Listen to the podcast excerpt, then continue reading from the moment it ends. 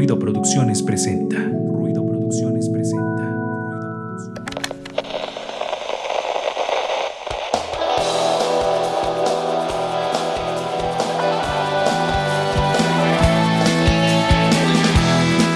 Esto es Ruido de Fondo, un espacio para compartir, difundir y crear contenido cultural independiente.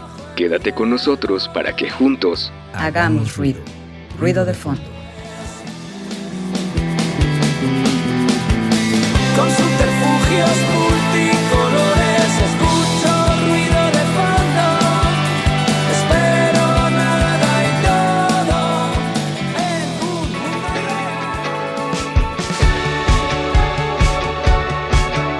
Hola, ¿qué tal amigos que nos ven a través de nuestra transmisión en Facebook? Esto es, como ya lo ven ustedes arriba de mi cabeza, ruido de fondo. Y bienvenidos también a los que nos están escuchando a través de la frecuencia universitaria Radio WAV 96.9 de FM. Les damos la más cordial de la bienvenida a todos ustedes y por supuesto también saludamos a quien nos esté escuchando en diferido a través de Spotify donde nos encuentran como ruido de fondo MX. Como siempre, para comenzar, saludamos al señor Darío Montiel allá en los controles de Radio WAP haciendo posible este programa. Y también saludo a los que ya andan por aquí, a los demás integrantes de este proyecto llamado Ruido de Fondo, a los conocidos como los ruidosos.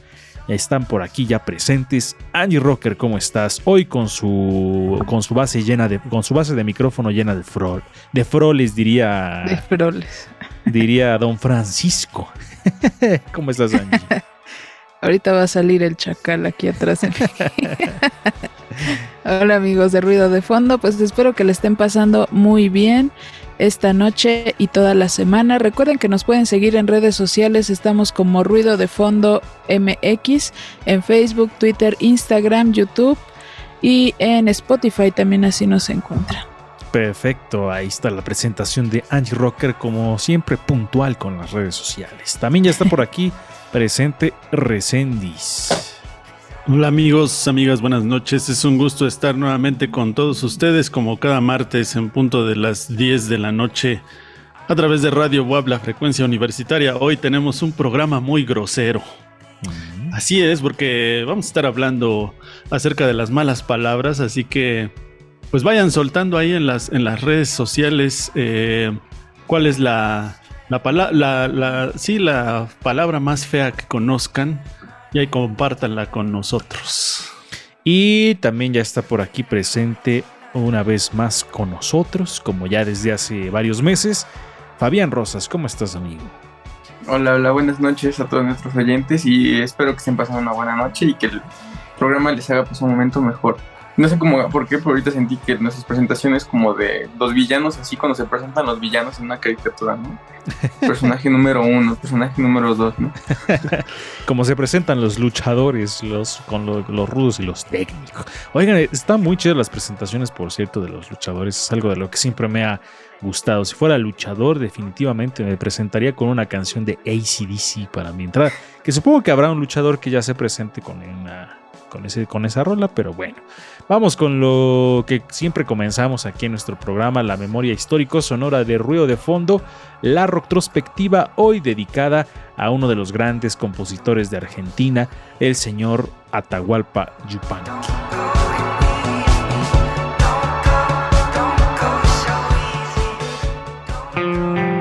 El pasado, el pasado. Suena en retrospectiva.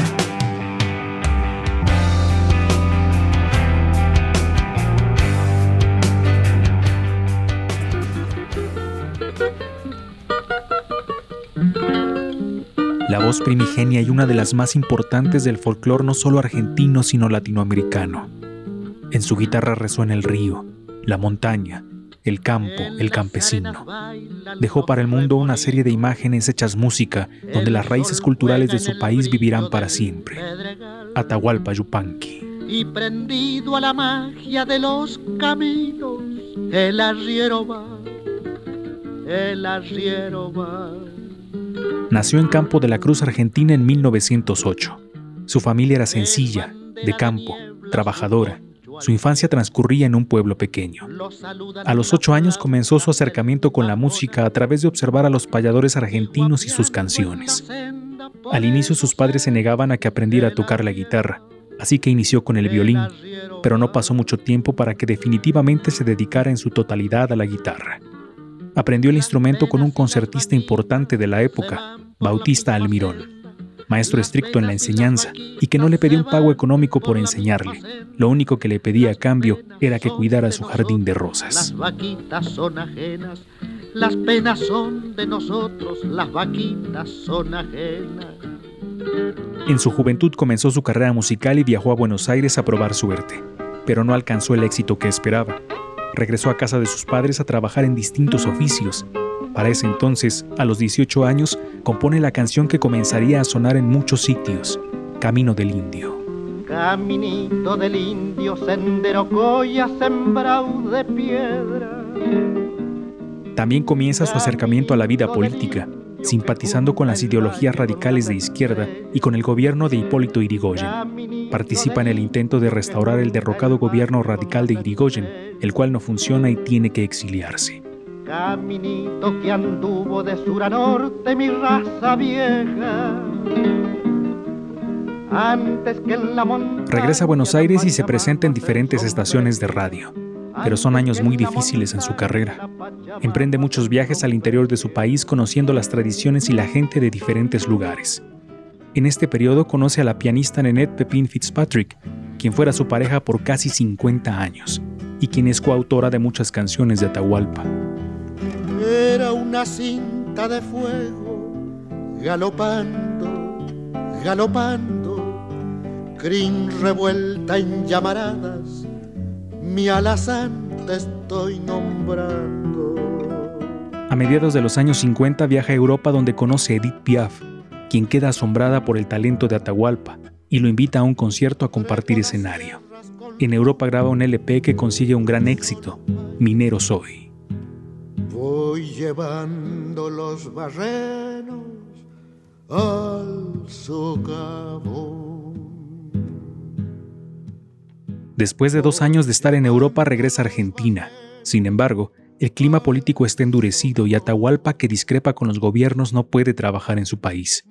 Yupanqui estuvo muchos años viajando a Europa por la existencia de las diferentes dictaduras en Argentina.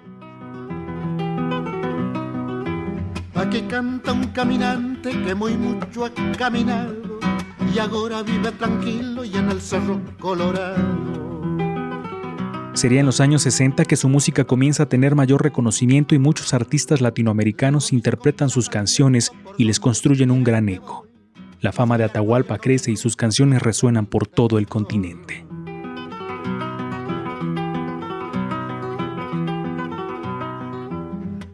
El legado musical de Atahualpa Yupanqui es vasto y significativo.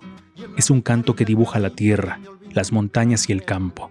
Un canto que también habla sobre la gente y las difíciles condiciones de los sectores marginados de la sociedad. Un canto que llega alto y que jamás se olvidará. La retrospectiva en ruido de fondo.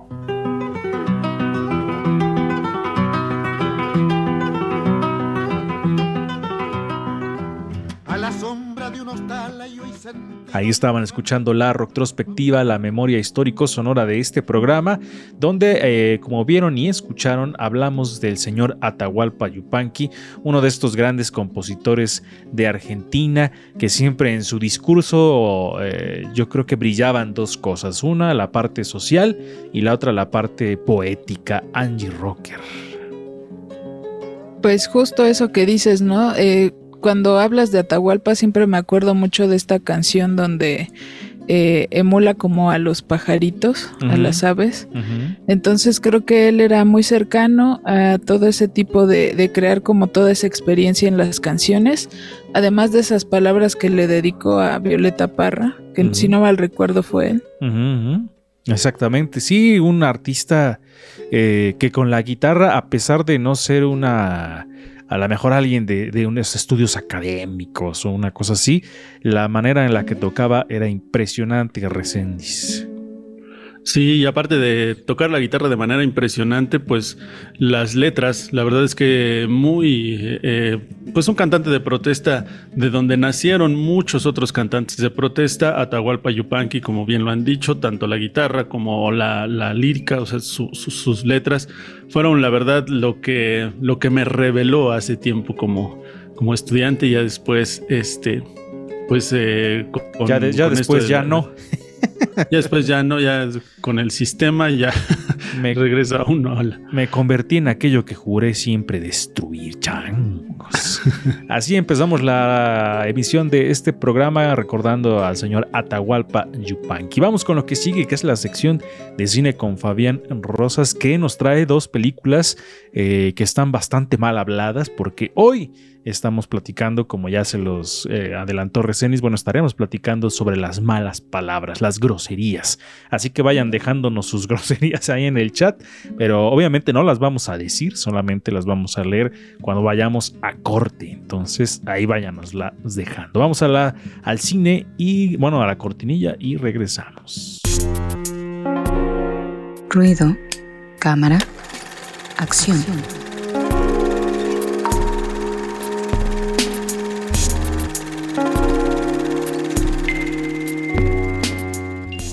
Ahora sí ya estamos en el feed, digo el feedback. ya me ando adelantando porque ya quiero decir grosería.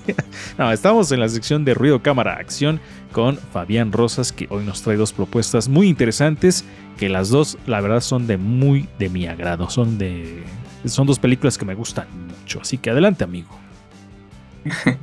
Bueno, espero que no te gusten por todas las groserías que dicen. Sí, a mí me gusta Es- decir groserías, me encanta decir groserías. Aquí no las digo, pero me gusta mucho. Entonces, adelante ahora sí, amigo.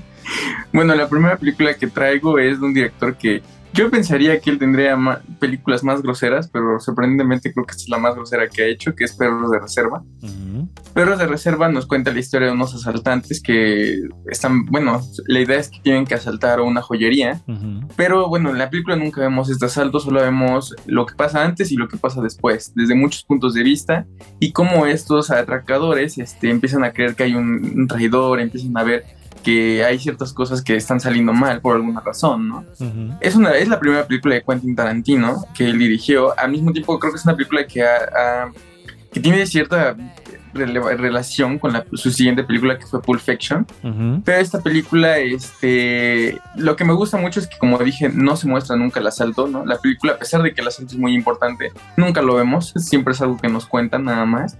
Y es una película protagonizada por Herbie Keitel, este, el mismo Quentin Tarantino sale en ella, Steve Buscemi y Tim Roth. Cuatro actores que, bueno, tres actores que creo que son muy buenos y Quentin Tarantino haciendo su cameo. Sí, creo que ahí, como dices, no es el primer filme de Tarantino. Y creo que ahí notamos ya cómo va a ser en adelante su, su, su filmografía, ¿no? Esta, eh, los, los colores que utiliza, la música que utiliza y los actores que también utiliza Tarantino. Recientemente estaba otra vez viendo Perros de Reservas, de mis películas favoritas. Y también recordé, eh, como mencionas ahorita, que, que podría tener alguna relación con la siguiente, que es Pulp Fiction. Y hay una teoría, ¿no? En la que dicen que todas las películas de Tarantino se unen, que hay como elementos, ¿no? Que podrían eh, parecer que es la misma historia que ha contado todo este tiempo, vista desde distintos ángulos, incluso con, por ejemplo, que hay una marca de cigarros que utilizan sus películas, ¿no? Que son los Red Apple, me parece, y que aparecen en todas las películas solamente esta marca, entonces, y hay como relaciones entre los personajes, pero muy, muy, muy chida esta, esta película. Yo creo que mis favoritas de Tarantino, bueno, de mis favoritas está Pulp Fiction, eh, Death Proof y no sé cuál más podría decir ahorita, pero bueno, son de mis favoritas. Angie Rocker. Pues yo no he de confesar que no he visto muchas. De hecho, esa la de perros de reserva no la he visto. Mm, Este, pero eh, digo, me acuerdo de las demás y supongo que de tener el mismo estilo que maneja Tarantino, además de la música, que es algo que, que creo que es de lo que más me gusta. Sí, sí, sí. Y bueno, la, la última, la, la más reciente que fue Once Upon a Time in Hollywood, la verdad es que no me gustó, ya lo hemos comentado aquí. Pero una propuesta bastante interesante, amigo. Y nos decías hace ratito antes de entrar a, a programa que tenías un dato curioso de, de estas películas. Sí, esta película pertenece a parte del top 10 de las películas con mayor número de groserías. Esta ocupó el noveno lugar. Un total de 418 groserías que se dicen en toda la película. Sí, sí, sí hay algo que caracte- caracteriza a Resendiz a las películas de Tarantino es la sangre y, la, y las groserías, ¿no? Y ot- otra, otra antes de, que Resendiz nos diga sus, comentarios, también, eh, no sé, Steve Buscemi se me hace uno de estos personajes como sumamente interesante porque no sé, se me hace un tipo muy raro. Siempre se me ha hecho en él y las películas en las que aparece y de pronto lo ve, puedes ver en Armageddon y luego lo ves en Perros de Reserva, como que también es un tipo como, como raro en, en- en general. Ahora sí, adelante, Resendiz. Le iba yo a preguntar a Fabián que si esta película de, de perros de reserva en relación a las malas palabras o a las groserías, ¿qué será como esas mexicanas, así como de y tu mamá también en cuanto al, la- al lenguaje o no?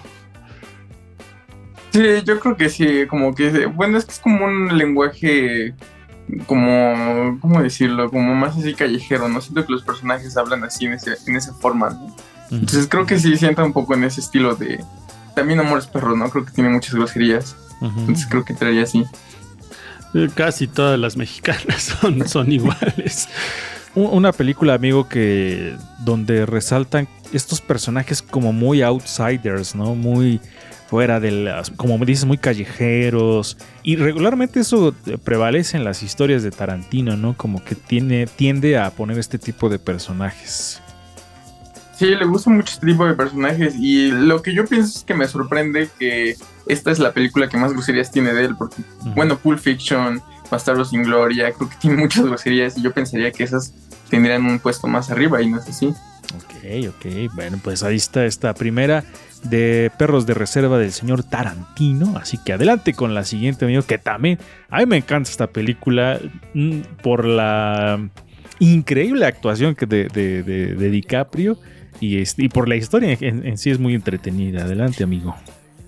Esta película es El Lobo de Wall Street, dirigida por Martin Scorsese, que bueno, nos cuenta básicamente la biografía de Jordan Belfort, un, un hombre que descubre la forma en la que puede sacar mucho dinero, ¿no? Haciendo, en, en- haciendo una, trabaja en una bolsa y se vuelve millonario, ¿no? Es básicamente la historia de cómo sube a ser el hombre de los hombres más ricos y cómo empieza a decaer poco a poco, ¿no? Es una película que es muy larga, dura tres horas, pero que, bueno, a mí lo que me fascina es el dinamismo en el que cuenta la historia, ¿no? Mediante su edición y mediante sus actuaciones. Que la película se siente como muy rápida, ¿no? Siente que está pasando todo muy rápido, muy rápido. Es protagonizada por Leonardo DiCaprio, en el que yo creo es su mejor papel, y Jordan, este, no, Johan Hill, El cual ese actor es el considerado el actor con mayor número de groserías y el personaje de Jordan Belfort es considerado como el personaje que más groserías dice en una película. Ah, ok.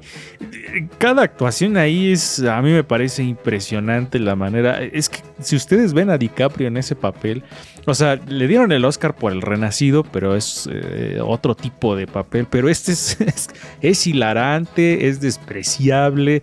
Es eh, a- hasta en algunos momentos como, como tierno porque de- ya tiene tantos problemas que ah, te da un poco de ternura.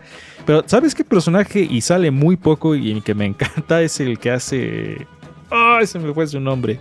El que es... Matthew McConaughey. Ándale, Matthew McConaughey. Me encanta el personaje que hace ahí. Se me hace sumamente chistoso y, e interesante también Angie Rocker. Pues yo la verdad es que esa tampoco la he visto, Mm. pero lo que conozco mucho de eso son los memes. Creo que de ahí salieron un montón de memes de Leonardo DiCaprio. Sí, muchos memes de él, de Matthew McConaughey también, de Jonah Hill también, de este actor también que, que hace presencia en esa película.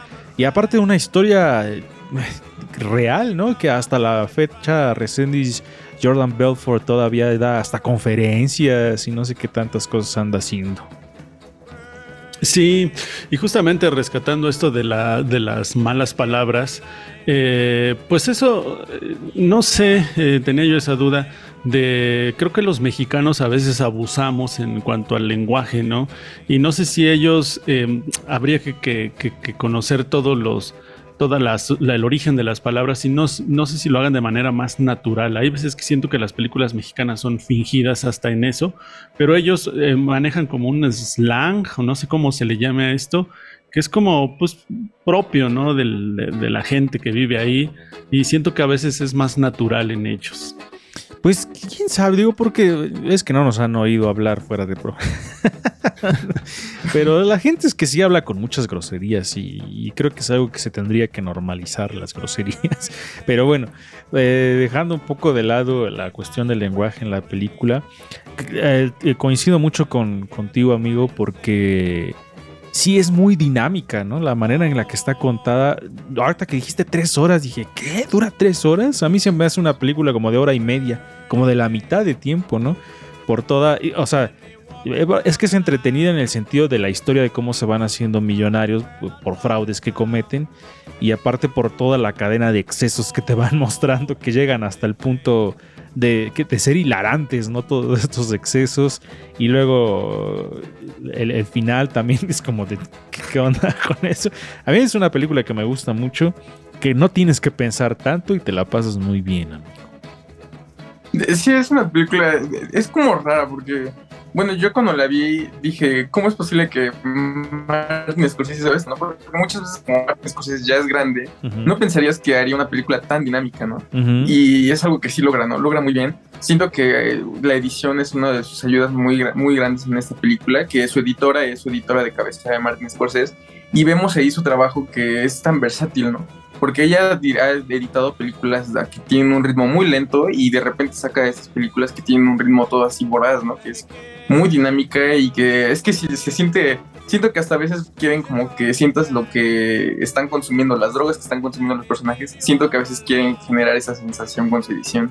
Exacto, creo que es un gran ejemplo de, lo que dices, ¿no? Del arte de la edición, que como una pieza tan larga de, de- en cuestiones de filmación, a la hora de ir haciendo los cortes, de ir organizando todo esto, se va haciendo sumamente dinámica. Eso es, eh, creo que es un gran ejemplo de cómo, de, que a, de a veces estas categorías que en los Oscars nos, nos pasan como por alto, ¿no? Se nos pasan por alto, se nos pasan desapercibidas, pero dices, si no fuera por la edición de esa película, sería aburrida, ¿no? O sea, porque sería muy larga, con a lo mejor tomas innecesarias y ese tipo de cuestiones.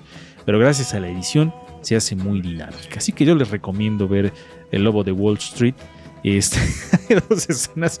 Una que se hizo icónica, ¿no? Cuando empiezan. No. Esa y la de los enanos también. Está muy genial, pero bueno. Eh, ¿Dónde las podemos ver, amigo? Este, ambas películas están en renta para YouTube o en HBO Max si es que sigue existiendo. Ah, yo las encontré en Paramount Plus, ¿eh? Las dos están ahí. Entonces, si tienen este, claro, video, pues pueden verlas en Paramount Plus porque es gratis. Entonces, ahí está también el dato. Así que así terminamos la sección de cine hoy con dos películas sumamente entretenidas y groseras. Vamos a hacer un corte aquí en nuestro programa y continuamos. Así que no se despeguen, esto es ruido de fondo. Vamos y regresamos.